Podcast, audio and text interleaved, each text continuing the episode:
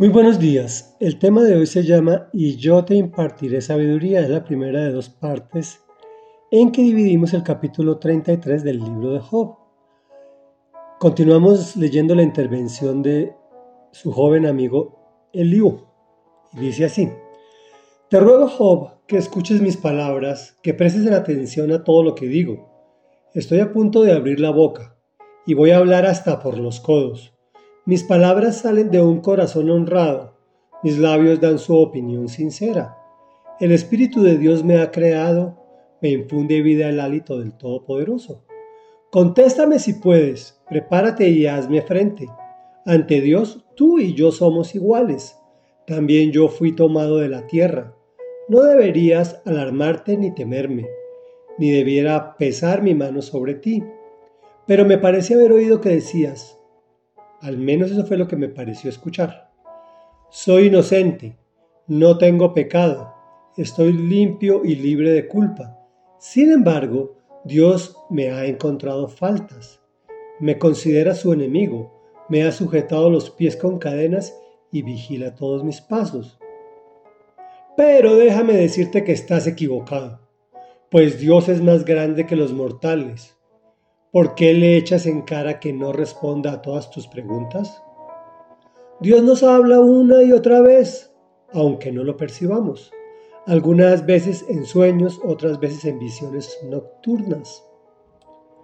Cuando caemos en un profundo sopor o cuando dormitamos en el lecho, Él nos habla al oído y nos aterra con sus advertencias para apartarnos de hacer lo malo alejarnos de la soberbia, para librarnos de caer en el sepulcro y de cruzar el umbral de la muerte. A veces nos castiga con el lecho del dolor, con frecuentes dolencias en los huesos. Nuestro ser encuentra repugnante la comida.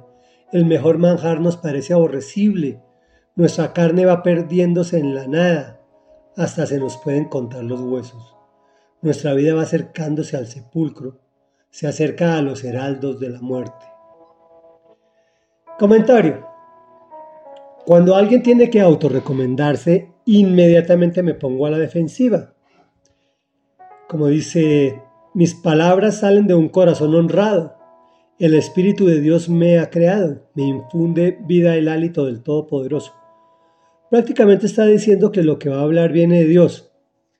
He escuchado esto en varios predicadores y es cierto cuando citan su palabra, lo cual viene directamente del Señor. No descarto que el Señor hable a través de nosotros, pero Él ya escribió lo que tenía que decir y está en su palabra. Entonces tenemos que ser muy, tenemos que tener mucha sabiduría en lo que escuchamos. Y, y este joven amigo nuevamente pone en juicio la inocencia de Job. Pero déjame decirte que estás equivocado, pues Dios es más grande que todos los mortales. Esto lo sabemos todo y no refuta su inocencia. Por otro lado, dice algo que me agrada muchísimo.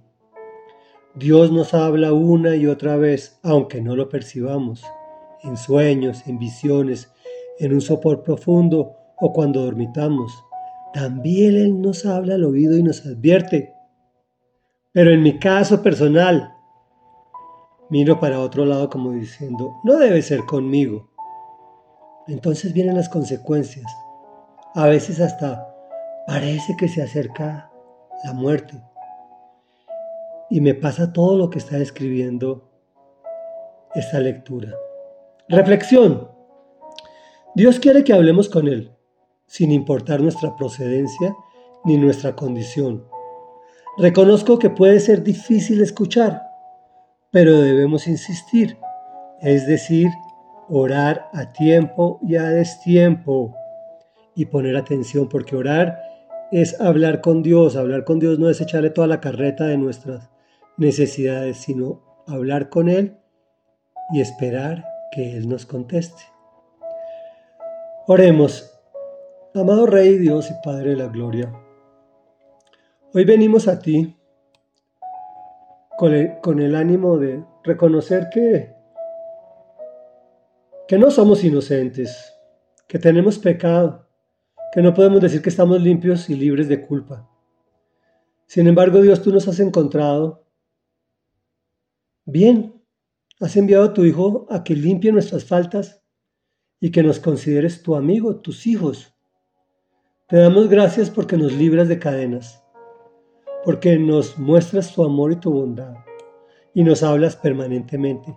Pero nosotros no entendemos, no escuchamos, nuestros corazones duros no permiten que tu palabra penetre en nuestros oídos. Por favor, Señor, permítenos percibir tu voz, permítenos entender tu instrucción Permítenos acatarla y hacer lo que te agrada porque eso es para nuestro propio bien, para nuestro éxito, para que tus advertencias nos alejen de la soberbia y que nuestros huesos se endurezcan y que la comida nos sepa agradable y que nos alejemos del sepulcro. Todo esto te lo clamamos en el nombre poderoso de Jesús. Amén y amén.